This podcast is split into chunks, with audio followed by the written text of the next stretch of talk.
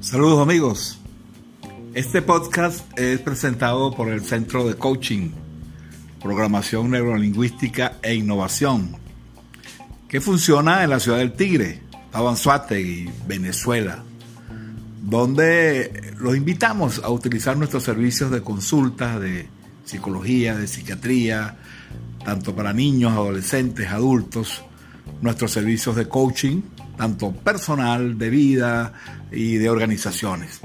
Y por supuesto nuestros diplomados, coaching con PNL, psicología positiva, mindfulness, coaching deportivo y una serie de cursos y talleres de desarrollo personal, autoestima y asertividad, manejo de conflictos, relaciones de pareja, eh, negociación y toma de decisiones, aprender a ser felices, entre muchos otros.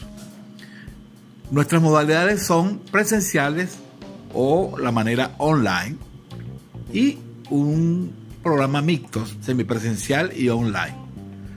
Para información, comunicarse con nosotros por nuestro correo davidnfigueroa.gmail.com David N, N de niño, Figueroa, gmail.com y nuestros teléfonos el 58, que es el código de Venezuela, el 0424-865-9776 y el 0426-382-1806. El Centro de Coaching PNL e Innovación. El arte de la excelencia, de la comunicación eficaz y del cambio.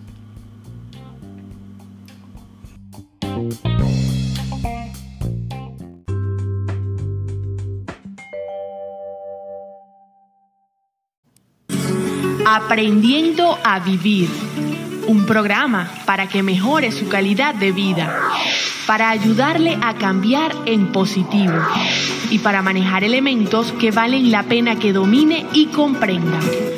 Aprendiendo a Vivir por órbita televisión y con el doctor David Figueroa.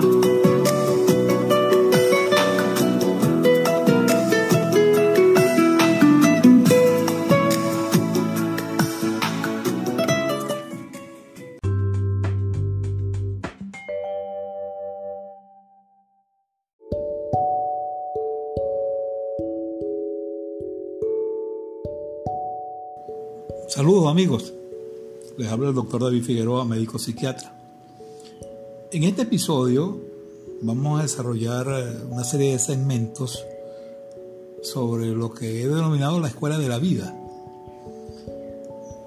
Vamos a tratar de tomar algunos aspectos básicos de, de lo que significa el vivir para aportar herramientas que puedan ayudarlos. El crecimiento personal es un proyecto de vida, ¿no? un plan a, largo plazo en el que uno trabaja diariamente. Es un proceso que nos permite transformarnos y que nos lleva a adoptar nuevas ideas o formas de pensar y para generar comportamientos y actitudes de, renovación y deshacernos de, las limitaciones psicológicas que nos atan. Es decir, tener una vida plena. Por supuesto, no es fácil, y puede que nos, cuesta, nos cueste trabajo dejar a un lado hábitos que impiden nuestro, nuestro progreso sin darnos cuenta.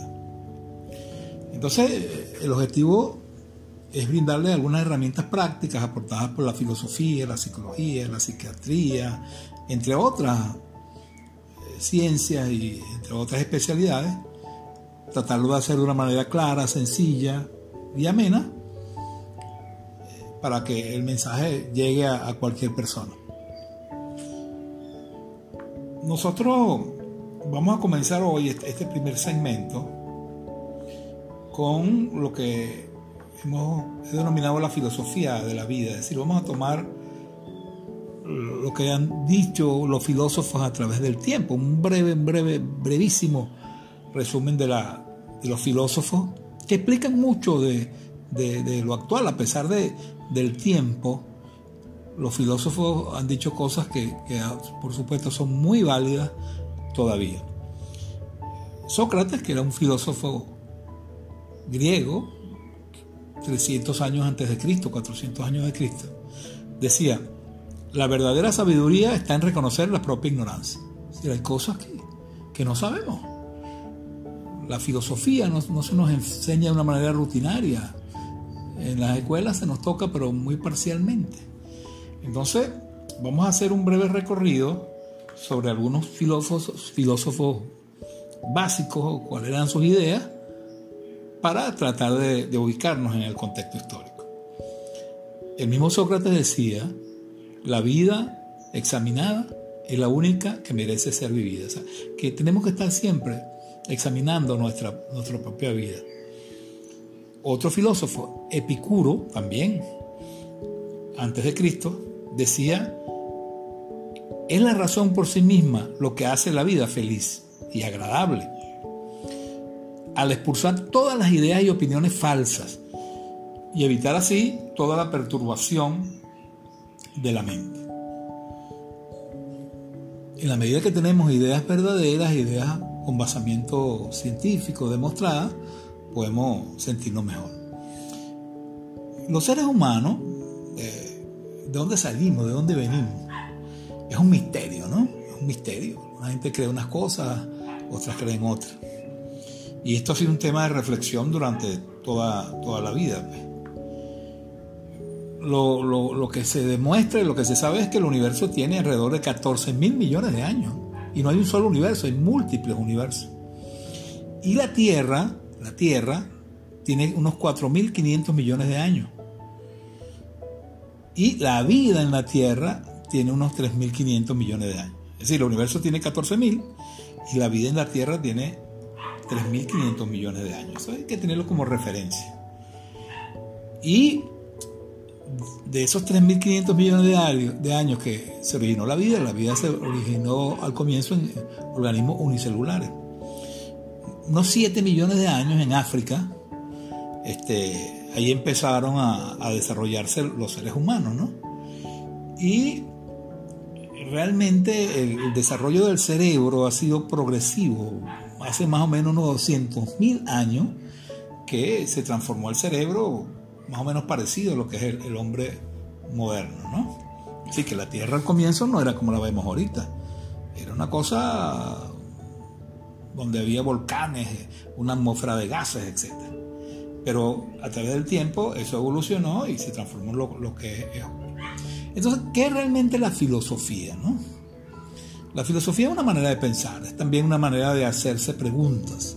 Los filósofos en vez de contestar, responder, se hacen preguntas y buscan alguna respuesta. Pero la filosofía también se trata de desaprender lo que sabemos y darnos cuenta que, las cosas no son lo que creíamos que eran. Por supuesto, la filosofía no es nada más para eruditos, la, filosofía eh, te aporta ideas para la vida cotidiana, ¿no? Entonces vamos a hacer un paneo breve histórico de, cómo empezó la filosofía. Es se dice que no fueron los griegos, sino que los egipcios. ¿Verdad? En los egipcios empezó la filosofía, aunque no de una manera tan desarrollada como en el mundo griego. Los egipcios eran, había muchos mitos, de la observación que ellos hacían de la, vida y del universo. Y eh, no solamente que, que, los egipcios daban explicaciones, pero las explicaciones tienen mucho que ver con el sentido mágico, religioso de esa época. Pues. Eh, los, digamos, los, egipcios tenían unos conceptos más o menos básicos, ¿no? es que sistematizaban lo que ellos veían en su realidad y este, lo, interpretaban en función de los conocimientos que ellos tenían en esos momentos. Eh, los egipcios eh, tenían una característica que era la dualidad, ¿no? eran muy dualistas, veían las cosas de diferentes maneras. Para los egipcios todo está, formado por pares de contrarios que se complementan y forman la unidad. De esta manera ellos decían que había dos mundos, el mundo físico y el mundo espiritual, donde, donde viven los dioses, ¿no? el mundo espiritual. Pero los dos mundos forman una unidad que es el mundo ordenado. eh, esta dualidad se llevaba a los extremos, pues. Eh, entonces, ese dualismo se representaba en todas las cosas, en el arte, en las relaciones con las personas, etc. Ellos hablaban mucho del hombre como una estrella, ¿no? Los egipcios decían que el ser humano es hijo de una estrella, cuya luz ha sido proyectada sobre el barro del mundo. Es la estrella como centro de todos los caminos relacionados con las demás estrellas por una malla de luz. El, hombre como perfecta individualidad. Las estrellas están vinculadas con ese concepto egipcio que ellos tenían de la inmortalidad. También había un enfoque que era el hombre como Horus. El Horus era un guerrero interior. Eh, ese, ese, símbolo del guerrero interior eh, es una clave por excelencia de, la manera como los egipcios veían a los seres humanos. En los textos jeroglíficos, en las escenas que pintadas en los templos, se, veía claramente que cómo, cómo se expresaba eso. Que hay como un combate interior y que de ese combate va a salir una relación armónica entre lo que nos rodea y nuestra personalidad. ¿Ah? Eh, los egipcios también decían que el ser humano era como un mago, ¿no? Es el hombre síntesis, que domina las fuerzas de la naturaleza y eh, el mago es como un preservador de todos los ritos y, recupera su, su olvidada condición de Dios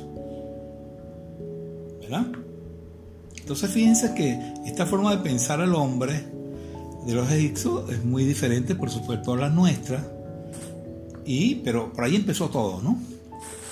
Si damos un salto, nos vamos al mundo griego, la antigua Grecia, eh, Aristóteles decía que, que el estudio filosófico se originó con Sócrates.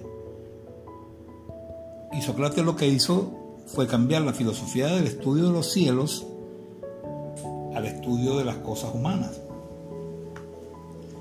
Pero antes de Sócrates hubo filósofos presocráticos, como tales de Mileto, entre, entre otros.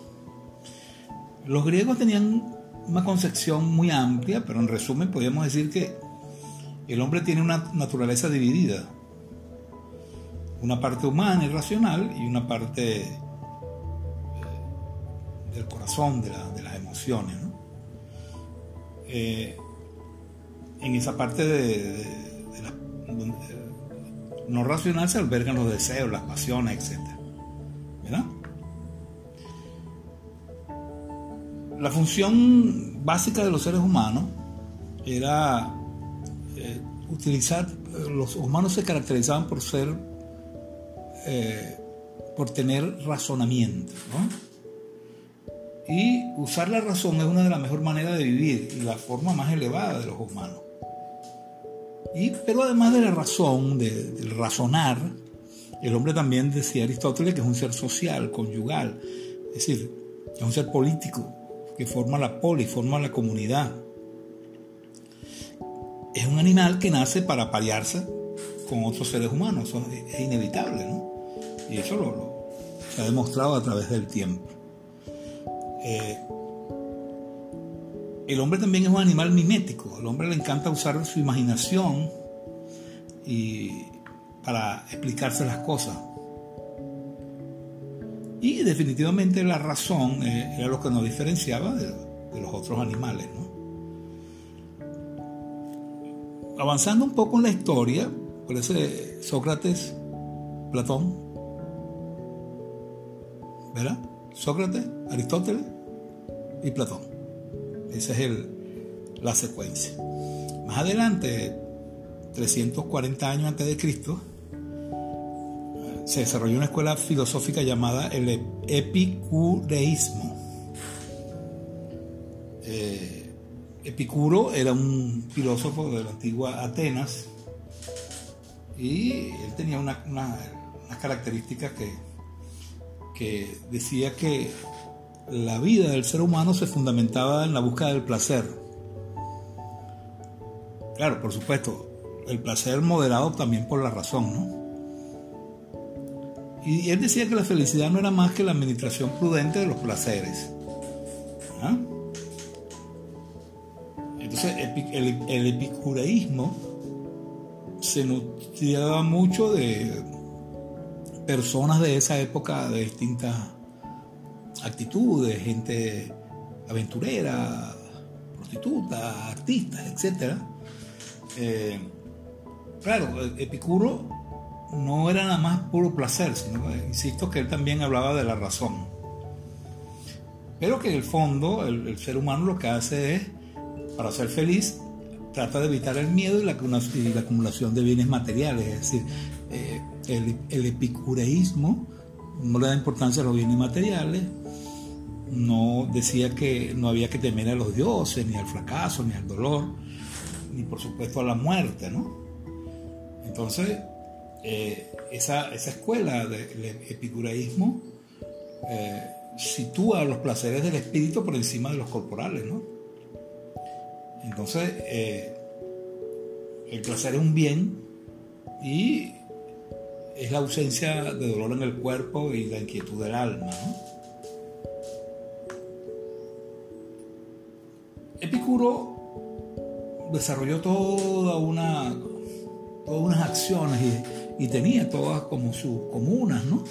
Fíjense que en los años 60 los hippies todos esos movimientos renovadores de paz y amor se basaban mucho en, el epicureísmo, ¿eh? fue una, un neo-epicureísmo, ¿no? Y por supuesto, pues, insisto, pues, Epicuro también creía en la ética, ¿no? Luego, para ir avanzando, hay otra escuela también que merece mencionarse brevemente, que eran los cínicos. Y fue un movimiento que se desarrolló en Grecia también durante los siglos IV y III antes de Cristo. Eh, el cínico viene del griego kion, que significa perro. Y el, filósofo referencia de esta escuela es Diógenes, Diógenes de Sinope, de Sinope es uno de los, filósofos más reconocidos y representativos de esa época. Ellos reinterpretaron la doctrina socrática y eran muy críticos, ¿no? Decían que la civilización era un mal y que la felicidad venía sin duda de una vida simple y acorde con la naturaleza. Es decir, no son los cínicos en el sentido habitual que tenemos moderno de la palabra, son malas personas, etc. No, no. Cínico en el sentido de desprenderse de los bienes materiales y llevar una vida muy simple, muy... Eh, Diógenes es conocido, lo llaman el perro porque vivía en la calle, sin, con muy poca ropa, sin bienes materiales. Eh, y bueno, este, desarrolló toda una filosofía con, mucho éxito. ¿no? Y eso ha influenciado mucho en el transcurso de la vida, con, en filósofos, en artistas, etc. Ellos despreciaban los bienes materiales, eh, veían a la civilización como algo artificial, antinatural y despreciable. Y decían pues simplemente que la, felicidad la lograban por su independencia. Y que los seres humanos tenían en sí mismos los elementos para ser felices y conquistar su, su autonomía, ¿no? El hombre libre, los cínicos también tenían ciertos aspectos, aspectos de la moral, ¿verdad? Que, servía como, como, de equilibrio entre, entre esa actitud extrema que ellos desarrollaban. Un, un cínico clásico de aquella época era una persona sencilla, usaban barba, no, se bañaban muy poco y andaban desarrollando y expresando sus ideas a través de la, en las calles y tomaron tu modelo de la naturaleza y los animales, ¿no? los cínicos, por supuesto, eh, tenían también su, eh, sus problemas, sus dificultades, porque muchas veces no eran bien vistos eran muy, criticados. hay muchas historias sobre, sobre Diógenes, ¿no? Vamos a, seguir. Entonces, había otra escuela. Vamos a nombrar estas tres escuelas, eh, sobre todo griegas, que eran los estoicos, que también una escuela muy antigua. Fue fundada por Zenón unos 300 años antes de Cristo. Es una filosofía de vida. Y, y plantea, su planteamiento central es que los seres humanos somos seres sociales y tenemos capacidad de razonar, como decíamos antes. Una buena vida es aquella donde usamos la razón para mejorar la sociedad. Eh, los estoicos fue una escuela que duró mucho tiempo, unos 500 años, en la antigua griega, pero también en la época romana también se desarrolló. Son conocidos eh, los filósofos estoicos como eh, Epícteto, Séneca, Marco Aurelio, que era, fue emperador romano. Entonces, eh, duró bastante realmente, ¿no? Incluso la vida moderna hay neoestoicismo, está de moda, hay mucha gente que es estoica los actuales momentos. Toma esos conceptos del estoicismo como filosofía de vida, ¿no? Realmente los estoicos permanecen tranquilos, bajo presión, tienen buen autocontrol, evitan extremos emocionales, eh, se basan en condiciones morales, la justicia, la valentía, la honradez, la templanza, la verdad. Ellos tienen una serie de principios para una buena vida, establecen objetivos claros, son, cumplen con sus deberes, son perseverantes, establecen límites, son soñadores, pero este, tienen los pies sobre la tierra, ¿no? creen en el honor y tienen palabra. Y por supuesto son sociables, ¿no? Todos estos principios estoicos han tenido mucha influencia a través del tiempo.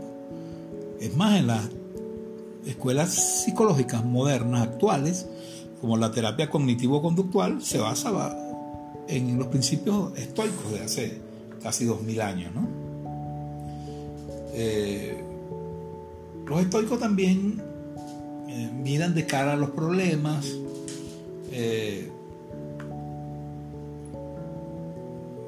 aceptan que, otras personas piensen distinto y todo eso por supuesto les da una, una connotación bien importante. Entonces, para resumir un poco este muy breve toque por la filosofía de vida, vemos que siempre los filósofos han estado muy pendientes de, interpretar cosas, de tratar de entender la vida. Y fíjense, dos mil años atrás, ¿no? Por supuesto, la filosofía se ha desarrollado a través de la historia. Y tenemos actualmente filósofos, lo que se llama el postmodernismo, ¿no? Filósofos contemporáneos muy buenos. Entonces, siempre es bueno tener una referencia básica sobre de dónde salen estos conceptos para nosotros entender que estas cosas que estamos diciendo no son improvisadas, no son caprichosas, sino que definitivamente funcionan. Saludos, gracias y hasta la próxima.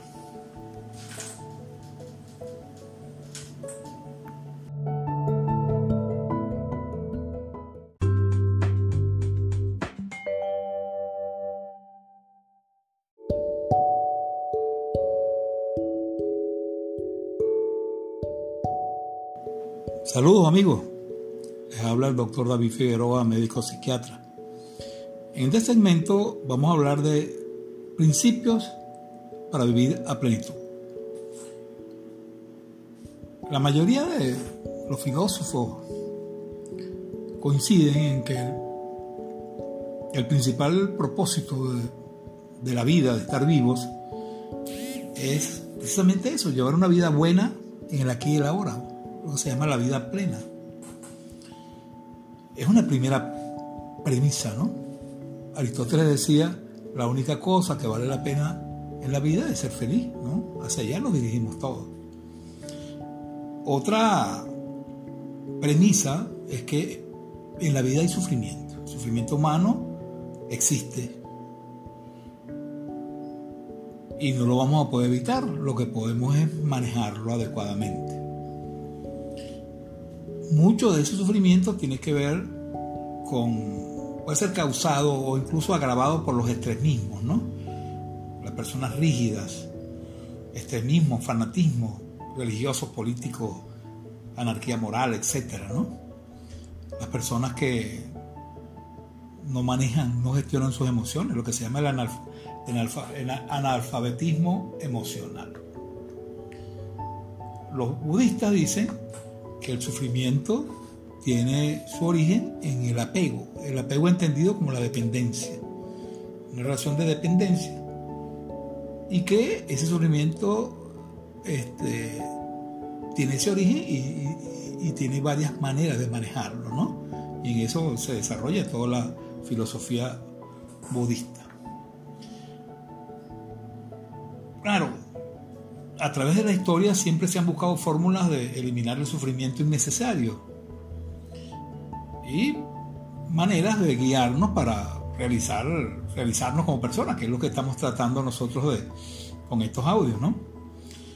Conocernos internamente y tratar de convivir en armonía. Quizás la evolución no nos programó para ser felices, pero sí para, para buscar la felicidad. Entonces, vamos a hablar de algunos principios básicos que nos pueden ayudar en este camino. Eh, el aprendiendo a vivir con uno mismo y con los demás. El universo y todo lo que hay en él es energía, ¿no? Y se presenta de diversas formas nuestros pensamientos son energía y se transforma en cierto tipo de, energía, ¿no? Y formamos parte de ese sistema que es el universo. Para tener una vida a plenitud es necesario conocernos a nosotros mismos, ¿no? Por razones obvias.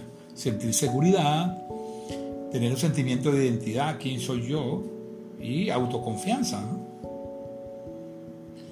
basados en la fe, en lo que uno es y en la necesidad de relacionarme con los demás.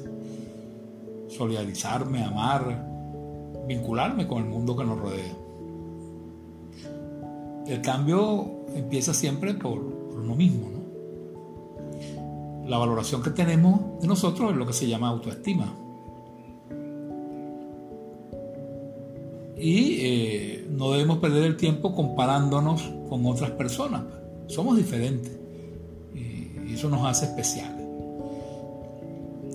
Hay que tratar de vivir el aquí y el ahora, porque eso permite beneficiarse de lo que está ocurriendo en el momento.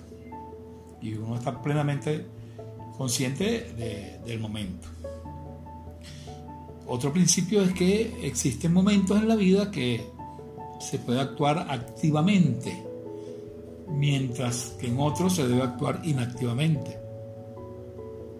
Es decir, el hecho de ser flexible no es ser permisivo, sino adaptarse. Darwin, el autor del origen de las especies, decía que las especies que sobreviven no son las más fuertes ni las más inteligentes, sino las que mejor se adaptan. La persona flexible es paciente y espera un momento adecuado para actuar en función del tiempo, de la gente, del contexto, etc. Entonces, esa flexibilidad de pensamiento y de conducta es muy importante para vivir a plenitud. La gente muy rígida, muy extremista, tiene muchos problemas. Y la flexibilidad te, evita el, estancamiento. Eh, es como doblarse cuando es conveniente y no doblarse cuando no es. Estar erguido cuando no debe ser. Una de las peores cosas que le puede pasar a un ser humano es el estancamiento. ¿no? La rigidez produce mucho de eso mucho de estancamiento. Todos los días estamos cambiando, todos los días estamos aprendiendo cosas, ¿no? Eh, hay un elemento importante para vivir a plenitud que es asumir la responsabilidad de nuestras acciones. Eso nos hace libres. Responsabilidad implica responder con habilidad, ser conscientes del alcance de, nuestros actos, ¿no? Y realizando aquel de ellos que sea el mejor para el momento incluso aceptar que si en el transcurso del tiempo el resultado no es el esperado, somos nosotros quienes debemos corregir y modificar los hechos. Es decir, me responsabilizo es que asumo las consecuencias de mis conductas. Eso es muy, muy importante. Otro principio para vivir la plenitud es la coherencia, la integración. Eh, que mi pensamiento esté asociado a mis emociones y mi conducta, ¿no? No digo una cosa y hago otra, todo lo contrario, soy coherente. Eh, hay una emoción que es el miedo, sobre todo no el miedo normal, sino el miedo irracional, que es uno de los peores enemigos de las personas, ¿no? Porque el miedo te, te paraliza, no te deja pensar bien. Entonces es muy importante aprender a manejar las emociones. La salud y la felicidad son equivalentes de unidad y armonía, ¿no? Cuando uno está en armonía, uno, está más sano, ¿no? Es importante tener capacidad de, atender y de concentrarnos, ¿no? nuestros pensamientos los dirigimos a donde queremos. Y eso no es fácil, ¿no? Además, creemos que atendemos lo que nos da la gana, pero es mentira. Muchas veces estamos pendientes sin darnos cuenta del pasado y del futuro y no nos ubicamos en el presente. Eh, es importante aprender, aprender, aprender toda la vida y estar abierto, tener la mente abierta para, las cosas. Asumir los errores, entender que los fracasos no, existen, pues porque un fracaso es llegar a un sitio al que no habíamos previsto llegar. Pero algo aprendiste en, la experiencia, ¿no? Algo aprendiste. no siempre es totalmente un fracaso. Es importante la perseverancia, ¿verdad? No darse por vencido cuando uno tiene que hacer cosas, ¿no? La gente que se desarrolla a plenitud son perseverantes, pero no una perseverancia obcecada, hacer siempre lo mismo, darnos cabezazos contra la pared, sino una persistencia, una perseverancia racional, ¿no? Cambiamos, evaluamos, nos caemos, nos levantamos, pero siempre evaluándolo y no siempre haciendo las mismas cosas, ¿no? Esto en general tiene que ver con, con los principios con uno mismo, ¿no? Pero hay una serie de principios también básicos en nuestra relación con los demás. Hay que tener claro, la prosperidad como el éxito se logran a través de compartir con la gente. Compartir es partir o dividir en compañía. Tenemos que pensar que todos nos necesitamos no tenemos que entrar en competencia con nadie, cada quien es distinto. Hay gente que hace cosas buenas mejores que uno y cosas que uno hace mejor que, ellos. Pues. Eh, tenemos que entender que no es posible lograr metas personales, sociales, profesionales, si no, si no nos integramos, si no vamos recibiendo, si no compartimos eso. Solo tenemos mucha mayor dificultad. Hay que hacer partícipe de los demás, de los beneficios que vamos obteniendo y sentir alegría por, las cosas que vamos obteniendo. Otro principio que también hemos trabajado bastante es ser empático, ¿no? Para vivir bien con los demás, y colocarse en el lugar del otro. ¿Verdad? No identificarnos con, con, el sufrimiento del otro, aunque incluso no estemos de acuerdo. Hay que manejar la honestidad, no engañar, ser crítico, eh, tratar de reducir al máximo la envidia, la codicia, la manipulación en nuestras relaciones. Pues. Y aceptar nuestras limitaciones, ¿no? que son inherentes a la naturaleza humana. Entender también que debemos ser disciplinados y eh, la comunicación que establecemos con los demás es básica. Y el significado de la comunicación no es nada más el resultado que obtenemos, sino que yo puedo tener una intención, pero el resultado es distinto. Entonces yo tengo que guiarme por resultado.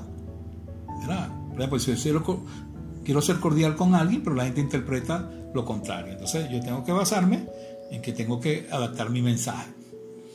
Es importante para vivir a plenitud con los demás, desarrollar nuestra imaginación. No para soñar, escaparnos de lo intolerable, sino para anticipar las cosas, ¿no? percibir nuestra unión con la vida, ¿verdad? Este, entender que somos parte de un sistema mucho más grande que el nuestro y que estamos interactuando con él. Y gozar de una, libertad, de una autonomía.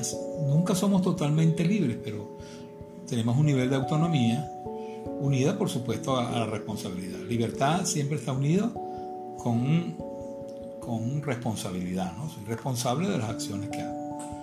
Tratar de pasarla bien, de ser felices en el proceso de vivir. ¿Verdad? Eh, independientemente incluso de, algunos logros que no, podemos, que no podemos tener. Fíjense, los budistas, para terminar, hablan de las cuatro nobles verdades. ¿no? La primera es que en todas las etapas de la vida hay sufrimiento. ¿Mm? Segundo, que el sufrimiento tiene un origen y no estamos condenados a sufrir. Y el sufrimiento, eh, el origen, como ya dije, es la dependencia, el apego. ¿Verdad? Y la manera de salir del sufrimiento es lo que ellos llaman el octuple,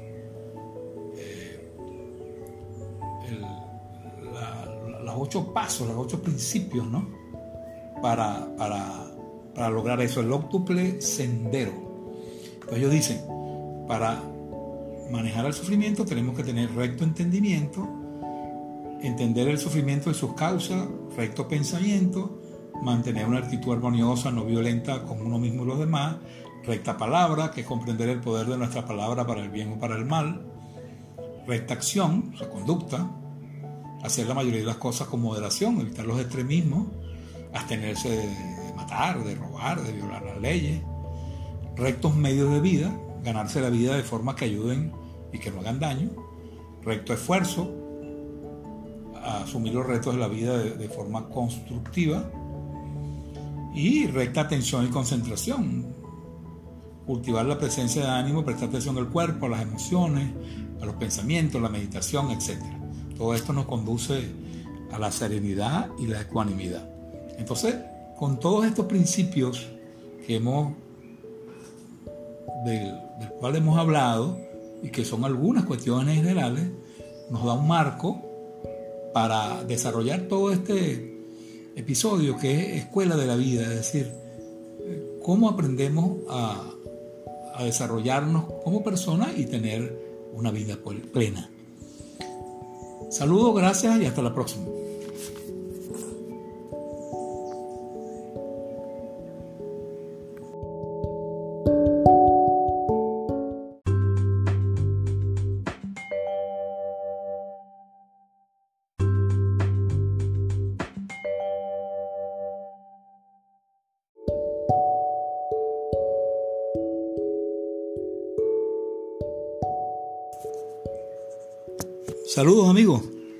Les habla el doctor David Figueroa, médico psiquiatra.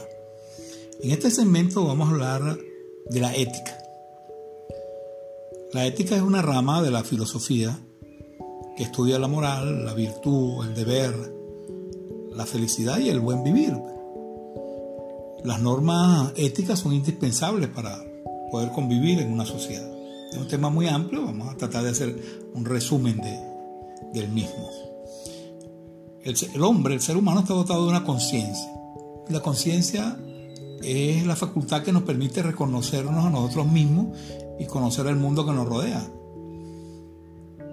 Y la conciencia nos permite juzgar de manera segura cada una de nuestras conductas, de nuestras acciones. La conciencia es la que nos permite juzgar, es decir, hacer un juicio para establecer la distinción entre lo bueno y lo malo. Y eso es lo que se llama conciencia moral. A la ética le corresponde explicar en qué se basa una persona para afirmar que tal acto es moral o inmoral. La palabra moral es más amplia, tiene muchas significaciones, costumbres, modo de vida, deseos, caprichos, modo de ser, normas y conjunto de normas de una sociedad. Eh, la ética eh, se encarga de, transmitir de, generación en generación y es un conjunto de normas que el sujeto ha adoptado en su propia mentalidad. Y por supuesto la ética florece a partir de los valores, de nuestras creencias, que nos dicen si algo está bien o está mal, o algo es correcto o algo, o algo es incorrecto, ¿no? Eh, existen muchas teorías eh, para tratar de explicar de dónde salen los, los, principios éticos. Hay una teoría que se llama la teoría utilitaria, que dice que la obligación de cada uno de nosotros cuando toma decisiones es intentar ocasionar la mayor suma de felicidad posible a mayor número de personas. Es el principio utilitario. Cuando uno está considerando qué hacer, qué decisión tomar, eh, la teoría utilitaria le exige a uno que considere toda la información disponible y evalúe las consecuencias y las posibles alternativas de mi acción. Y en función de ella, tomar una decisión. Eh, y por supuesto tratar de que esa acción produzca el menor daño posible, por eso se llama utilitaria. Los filósofos distinguen dos tipos de juicios, los juicios éticos y morales, a los que identifican como ética de la consideración y ética de la justicia. La primera implica juicio de valor, la ética de la consideración. Un valor moral sobre acciones o cualidades que demuestran bondad o maldad. ¿Quién es una buena persona? o qué es una buena acción. ¿Qué podemos hacer en beneficio del bienestar de los demás? Y la segunda, la ética de la justicia, implica juicios de obligaciones morales sobre acciones o cualidades, que son qué es lo correcto y qué es lo incorrecto. ¿Cuáles son nuestras obligaciones morales para con los demás? ¿Cómo determinar si una situación moral es la correcta o no? Ambos juicios eh, actúan juntos en la vida común, en la vida cotidiana. Es decir, esperamos que una persona moralmente buena tome la decisión justa. ¿Verdad? Entonces la ética tiene que ver en general con una actitud vital, tiene múltiples expresiones, no simplemente el cumplimiento de unas rígidas normas, sino va más allá de eso. Implica ser justo y hacer lo justo, valorar a los demás, buscar el bien común y luchar contra la, deshonestidad, la corrupción, etc. Hay varios principios éticos en la relación que establecemos con los demás. Hay un principio que se llama mutualidad, otro se llama generalidad, otro consideración y otro respeto, ¿no? Cuando uno toma una decisión, uno debe decir, oye, hacerse algunas preguntas, ¿no? Y yo me pregunto cuando voy a hacer algo, las reglas que yo estoy siguiendo se entienden, se aceptan por todos, la mutualidad, todos entienden lo que yo quiero hacer o quiero decir. Segunda pregunta, me gustaría que mis amigos, mi familia estuvieran al tanto de ellos. Me resultaría cómodo discutir y defender mi acción. Siempre es bueno preguntarse, eh, me gustaría que alguien me hiciese lo mismo a mí, esto que le estoy haciendo a otra persona yo me sentiría bien si esto se hace público, se publica en periódico, etc. ¿Qué pasaría si todo el mundo actuara de esa manera? Y, estas cosas yo se las enseño a mis seres queridos, a mis hijos, etc. La ética está íntimamente relacionada con varias ciencias, ¿no? con varias, varias especializaciones. ¿no? Por ejemplo, tiene mucho que ver con el derecho, ¿no? porque el derecho se habla de normas jurídicas que regulan la conducta social y, por supuesto, la ética está, está muy cerca de ahí. Además con la religión también, porque los principios religiosos son normas morales, ¿no? La ética también está relacionada con la política, porque se refiere al hombre como, como ciudadano, las normas que debe acatar, etcétera, ¿no? Así que tiene vínculos con, con las principales cosas, con la psicología, ¿no? Porque la psicología estudia las acciones, la conducta humana, y este, la, ética también estudia la bondad o la maldad de dichos actos y dicta normas de cómo, cómo deben ser estos actos. Por supuesto, la ética tiene mucho que ver con las virtudes y los valores. Eh, el criterio fundamental para una ética que abarque todos los aspectos de la vida es que se refiera a la dignidad de la persona humana. Todo aquello que favorezca el desarrollo de la dignidad tiene que ver con la ética. Y todo aquello que atente contra esa dignidad será, será malo, pues, en líneas generales, ¿no? como concepción de, integridad. las personas no solo deben hablar de integridad, sino que deben actuar en función de ella.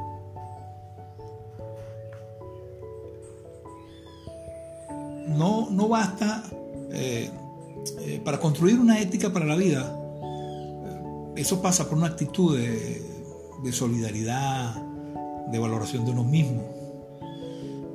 La solidaridad consiste en, poner amor en la vida y, no solamente ser egoísta, ¿no? Es una mezcla de egoísmo altruista, ¿no? Claro, nadie puede amar a otro si no experimenta eso por sí mismo. Eh, la ética tiene mucho que ver con el poder también, ¿no? Con la capacidad de que otros hagan lo que, lo que yo quiero, ¿no? Eh, todos estos conceptos éticos eh,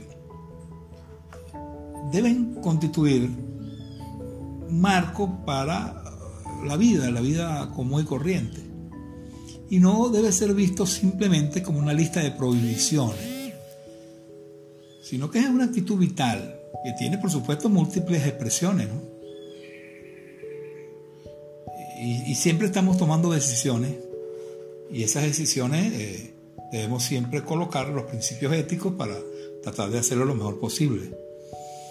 La ética nos exige pues, responder por un acto del cual se es causa o por la omisión, a veces actuamos por omisión. Eh, es decir, es el poder que tenemos sobre los demás, y responder por el futuro, por los efectos de nuestras acciones a largo plazo, incluso las acciones futuras de las generaciones por, por venir. Pues. Y vivir de acuerdo a valores fundamentales. Pues. Eso contribuye mucho a, la felicidad y a la vida plena de las personas. Y significa además discernir adecuadamente las realidades que nos presenta la vida y elegir consecuentemente ante las distintas opciones y alternativas pero por supuesto siempre asumiendo con, plena responsabilidad.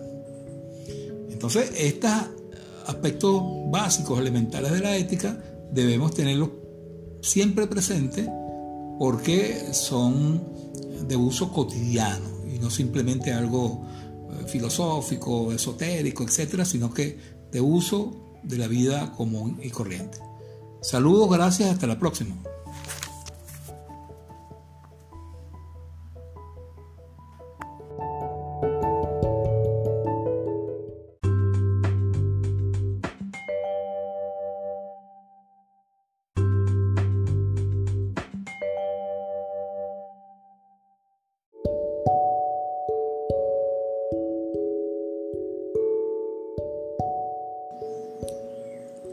Amigos, les habla el doctor David Figueroa, médico psiquiatra. En este segmento vamos a hablar de cuáles son los principales obstáculos que nos impiden el desarrollo personal.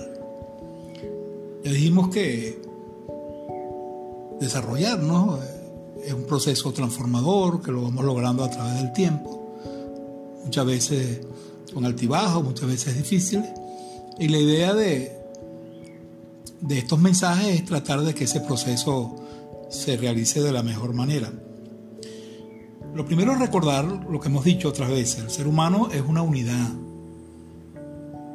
la naturaleza humana es sistémica, es un sistema que está formado por varias dimensiones, la física, que es el cuerpo, la psicológica, que es la mente, los pensamientos, las emociones, etc. La social, que es el entorno donde nos desarrollamos, por supuesto, la espiritual, que lo que va más allá de nosotros mismos, ¿no? Entonces, esas cosas siempre hay que tenerlas presentes porque nos permite entender que cualquier cosa que ocurra en, cualquier nivel este, nos va a afectar. Al final, toda vida mental, toda experiencia, son totalidades, ¿no? Y que no pueden ser separadas ni descompuestas en partes, ¿no? Tiene su propia unidad y siempre hay que verlo en ese sentido. Y quizás el reto de la psicología más grande es tratar de, entender la complejidad de lo que llamamos seres humanos y que es un ser multifacético, el cual, por supuesto, como ya dije, se le deben evaluar todos sus, sus elementos, ¿no? En la evolución, fíjense que, que a través de la teoría evolucionista, no es que el ser humano salió del mono y pasó a hombre, no, eso fue un proceso de millones y millones de años, ¿no? Incluso hubo muchos modelos de seres humanos y eh, no había una sola especie, sino varias a la vez que compitieron y, sobrevivieron los, más actos, ¿no? Eh, cada ser humano es único, ¿verdad? Mucha gente tiene cosas semejantes, pero cada uno de nosotros es único. Y es un privilegio realmente eso, ¿no? Entonces, dentro de esa concepción sistémica, tenemos una concepción holística de la, de la persona. Los seres humanos somos gregarios, necesitamos vincularnos con los demás. Y eso nos permite vivir en sociedad. ¿no? El concepto de sistema es que un sistema es un todo formado por muchas partes. Todo sistema tiene un propósito definible. Todo sistema tiene un propósito y cada parte del sistema contribuye al propósito del sistema, pero ninguna por sí sola puede lograr dicho propósito. Y las partes del sistema son interdependientes. Por ejemplo, el sistema digestivo está formado por un conjunto de partes. El estómago, los intestinos, el recto. Cada parte tiene una característica distinta, pero todos contribuyen a lograr el objetivo, que es la digestión y absorción de los alimentos. Y por supuesto, el concepto de la interdependencia. Entonces, lo que pasa en el estómago repercute en los intestinos, etcétera, etcétera. ¿Verdad? Entonces, ese concepto nos va, nos a permitir entender un poco cuáles son las dificultades que tenemos eh, para nosotros desarrollarnos como personas la salud mental, ¿qué es eso de la salud mental? ¿no? Vamos también a, empezar por ahí, ¿no? ¿Hacia dónde queremos llegar? La, definición a veces es, un poco, tiene varias acepciones, pero se basa en que no solo la salud mental no es nada más la presencia de, de un trastorno mental, sino un estado de bienestar en que la persona es consciente de sus propias capacidades y limitaciones. y puede afrontar las tensiones normales de la vida. Puede trabajar de forma productiva y fructífera y es capaz de hacer una contribución a su comunidad. Es decir, que la persona vive en armonía con sus limitaciones y capacidades, eh, afronta las tensiones de la vida diaria, trabaja y se vincula con su comunidad. Eso es más o menos una persona sana y esa debe ser la referencia que debemos tener. Entonces, bueno, hay muchas cosas que influyen a que uno no logre desarrollar eh, esto de manera adecuada. Vamos a mencionar algunas, por supuesto. No son todas. Por ejemplo, comencemos con un obstáculo que es muy frecuente, que es el no perdonar. Eh, hay personas que les cuesta mucho perdonar. Y eso es un problema. Ya lo hemos tratado en otros audios, ¿no?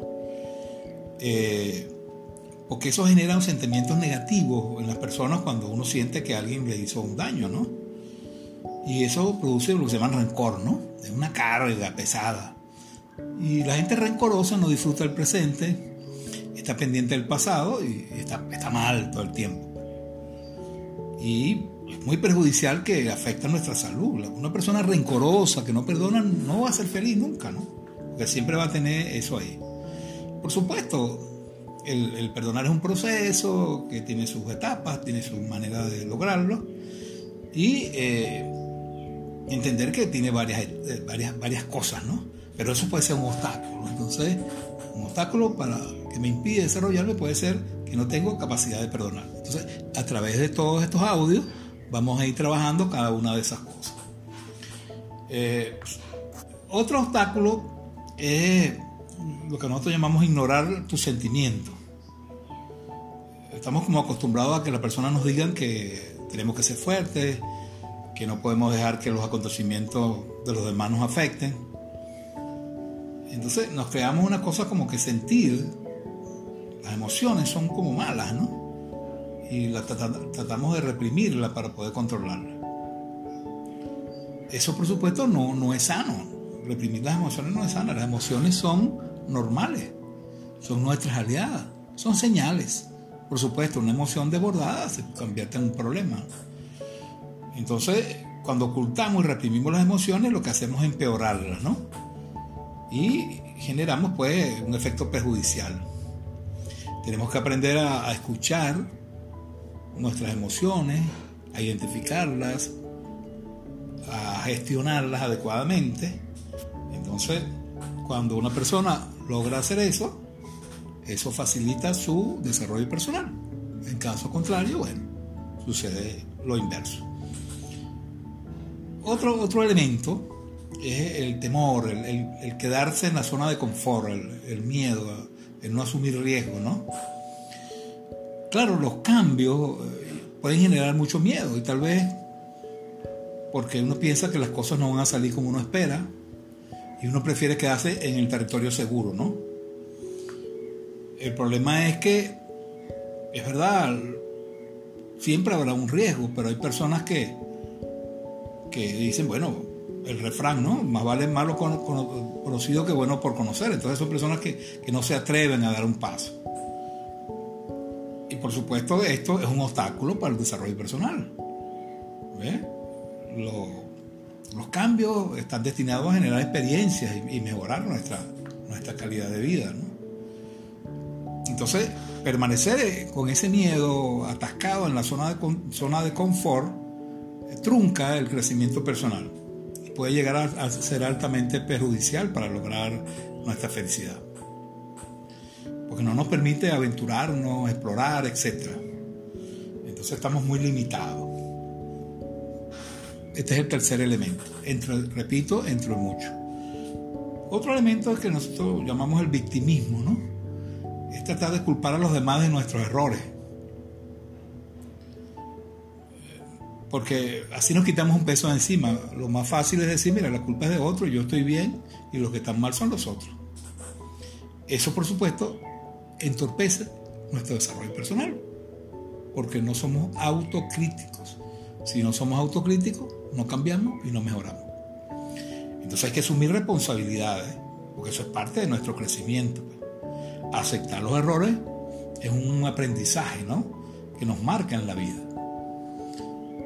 Otro elemento que son obstáculos para el desarrollo personal es las personas intolerantes, ¿no?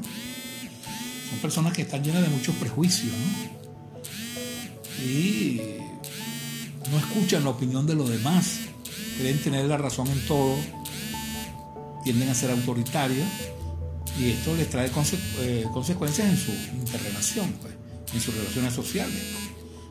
Porque la gente no, no le gusta convivir con gente así. Son como inflexibles, ¿no? Eso no cierra las puertas en, muchos aspectos de la vida. Por supuesto, la persona que acepta con respeto a la opinión de los demás este, favorece su, su, desarrollo personal.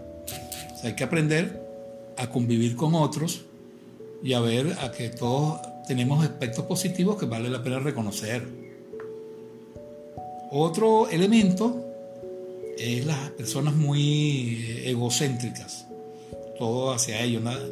Nadie es mejor o peor que nadie, hay que pensar en eso.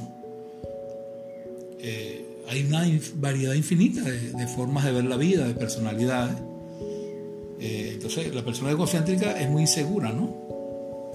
Porque evita tener que enfrentarse a, a situaciones que él siente que no controla, ¿no? Entonces, estos elementos en general, dentro de muchísimos otros, debemos tenerlo por ahí presente porque este, van a ser elementos que van a estar conspirando para que uno avance en el desarrollo personal. Repito, vamos a tratar en los próximos audios de darle herramientas para superar todas estas cosas. Saludos, gracias y hasta la próxima.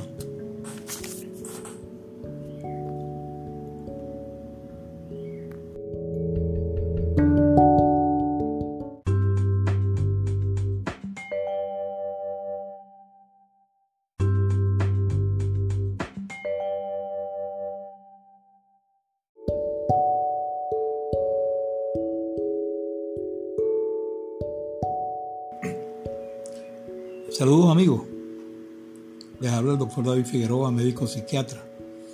En este segmento vamos a hablar del sentido de la vida. Es un tema complejo, polémico, difícil. Y lo primero que hay que decir es que es muy subjetivo, ¿no? No todas las personas tienen un propósito, un sentido en la vida. Eh, es también muy relativo, ¿no? En relación a la persona, a la época, a determinadas situaciones. Entonces, el doctor Martin Luther King decía, cada uno tiene que resolver si va a andar a la luz del altruismo creador o en las tinieblas del egoísmo destructor. La pregunta más persistente y urgente de la vida es, ¿qué está haciendo usted por los demás? Una opinión de, Luther King, el gran pacifista norteamericano. Eh, las personas somos producto de muchas y diferentes influencias, ¿no? Y eh, la manera como asumimos la vida depende de todas las cosas que hemos ido hablando a través de todos estos audios, ¿no? Hay un escritor que se llama Víctor Frank, un psiquiatra que ya murió, que él fue un superviviente de los campos de concentración nazi, era un judío pero no, eh, alemán, ¿no? En los años 40 y fue arrestado junto con su familia y pasó tres años en los campos de concentración, le mataron los hijos, la mujer, etc. Y él escribió un libro que se llama El hombre en busca de su destino, que es un libro muy, muy popular, ¿no? Y él descubrió varias cosas, ¿no? Él cuando se planteó esto dijo, bueno, ¿qué voy a hacer yo aquí? Yo acá también me voy a morir.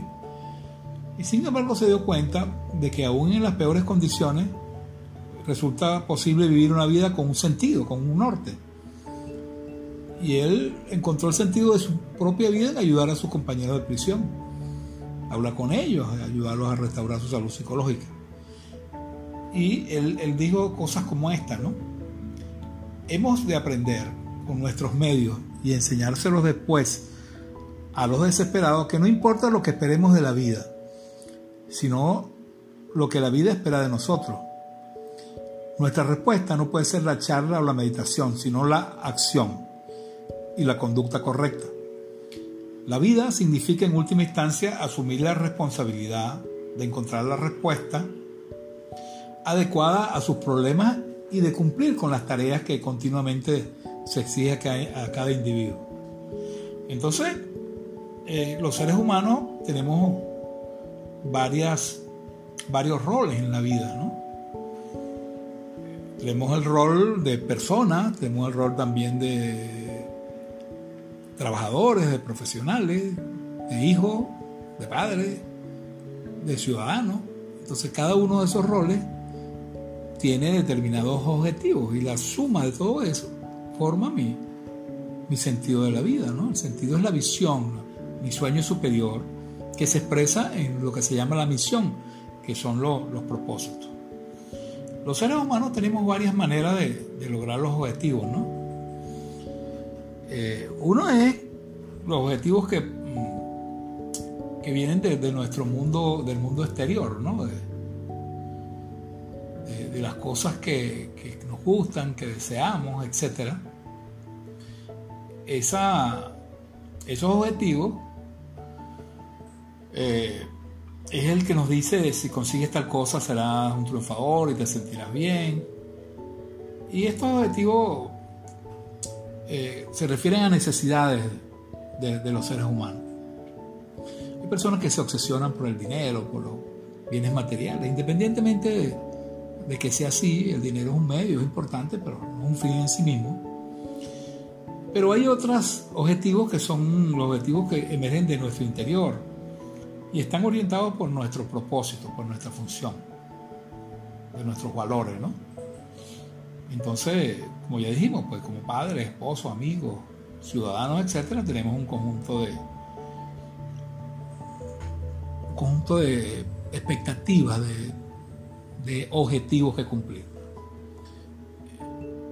El conocido filósofo francés Sartre, Jean-Paul Sartre, que murió en el año 80, que desarrolló lo que se llama la filosofía existencial, definió a los seres humanos como criaturas vivientes cuya existencia precede a su esencia. Es decir, creamos nuestra esencia, que es nuestra personalidad, nuestra alma, a través de decisiones libres que tomamos en la existencia diaria. Entonces, Sartre decía, el primer lugar el hombre existe, se encuentra consigo mismo, aparece en el mundo y a continuación se define. El hombre simplemente es lo que quiere ser, una vez dado el salto a la existencia. El hombre no es otra cosa que lo que hace de sí mismo. Entonces, la auténtica libertad, dicen los existencialistas, que consiste en decidir de manera racional entre distintas opciones posibles, defendiendo nuestra propia autonomía de las presiones externas y eligiendo aquellas cosas que reflejan nuestros valores. Esto por supuesto no es un concepto romántico. Y si deseamos tomar decisiones libres tenemos que asumir la responsabilidad por las consecuencias que ellas generan. Es asociar la responsabilidad con la libertad. Entonces, Edith Fromm, que es un psiquiatra también que murió, un psiquiatra humanista, él decía que hay dos modos de afrontar la existencia, lo se llama el tener y el ser. En el tener mi relación con el mundo es de posesión, de propiedad, lo cual tiene cualidades muy ambiguas, ¿no? Me alivia la angustia por lo que, lo que pido tener, pero también implica la necesidad de consumir más cada vez, porque el consumo previo ya pierde su carácter satisfactorio. Y hay una existencia que se llama el ser, que significa una relación viva, auténtica con uno mismo y se refiere a la verdadera realidad de una persona. Sentir seguridad, tener un sentimiento de identidad basada en nuestras propias necesidades. Es decir, usualmente los seres humanos tenemos esos dos modelos, los dos modelos se pueden integrar. Hay cosas que funcionan bien con, con el modelo de tener, de proponerse determinado objetivo, pero hay otras que no. Es cuestión de, de usar cada uno eh, de, la, mejor manera posible. Pues. El significado de nuestra vida está muy relacionado con varias cosas, entre ellas el, el concepto que tenemos sobre la muerte. La muerte es un tema tabú para la mayoría de la gente. Desde pequeños aprendemos a negarla o, o vivir aterrorizados. Todos sabemos que nos vamos a morir, pero no queremos hablar de eso. Y las grandes religiones, Todas tienen una filosofía sobre la muerte. Decía un, filósofo hindú, Sogihal Rinpoche, decía algo que es muy cierto, ¿no? Decía, quizás los únicos que de veras comprenden cuán preciosa es la vida son aquellos que conocen su fragilidad. Y él relataba una antigua parábola budista, ¿no? Que es una manera de, enseñar, de afrontar la muerte con ecuanimidad. Había un monje que tenía siempre una taza de té al lado de su cama. por la noche antes de acostarse la colocaba boca abajo y la, por la mañana le daba vuelta. Entonces un día un aprendiz, un alumno de él le preguntó el porqué de esa costumbre. Entonces el maestro le explicó que cada noche vaciaba simbólicamente la taza de la vida como signo de aceptación de su mortalidad. Y el ritual le recordaba que aquel día había hecho cuanto debía por lo tanto estaba preparado en el caso de que le sorprendiera la muerte. Y cada mañana ponía la taza boca arriba para obsequiar, eh, para aprovechar el obsequio de, un nuevo día, ¿no? Entonces, una, Sofía, una filosofía eh, existencialista que, que, tiene que ver mucho con, con esa situación. El, podemos encontrar sentido a la vida de muchas maneras, ¿no? Eh, muchas veces le conseguimos sentido desde el sufrimiento. Y Víctor Frank decía que el valor no decide en el sufrimiento en sí, sino que en la actitud frente al sufrimiento, en nuestra actitud para soportar ese sufrimiento. Él consiguió que en los campos de concentración había gente mala, negativa, que se portaba desleal con sus compañeros, los vendía, se, se colocaba al servicio de los nazis. Y en cambio consiguió gente también altruista. Entonces en los seres humanos tenemos en nuestro interior esas dos posibilidades. ¿no? va a depender de nuestra actitud y no de la condición a la que estamos expuestos. Eh, una de las cosas eh, que hemos manejado a través de los audios es el concepto de aceptar las cosas que no podemos cambiar, ¿no? No es una actitud pasiva ni de resignación. Eh, aceptar es un acto muy valiente y, complicado muchas veces, ¿no? Pero es el primer paso para poder ejercer nuestra libertad, la de poder elegir nuestra actitud con la cual poder sobrellevar el absurdo que nos pesa y la angustia existencial. Y trata de, de conseguir la tranquilidad, la felicidad. La auténtica libertad consiste en decidir de manera racional entre distintas opciones posibles, defendiendo nuestra autonomía de presiones externas e internas y eligiendo aquello que refleja nuestros valores. Esto no es un concepto romántico. Si aspiramos a tomar decisiones libres, tenemos que asumir la responsabilidad por las consecuencias, como hemos dicho, que ellas generen. Esta es, una, esta es la filosofía del existencialismo, ¿no? que fomenta la, la autenticidad. Entonces, los seres humanos, cuando tenemos claro nuestro sentido de la vida, nuestros propósitos y los diversos roles que asumimos, este, logramos eh, vivir coherentemente. Hay filósofos que dicen que no, que el sentido de la vida es absurdo, que, eso no, no, es posible, no es necesario. Sin embargo, este, hay otros que, por el contrario, dicen que, que es muy importante porque es la guía, es el mapa que te marca el rumbo de lo que debes hacer. Saludos, gracias y hasta la próxima.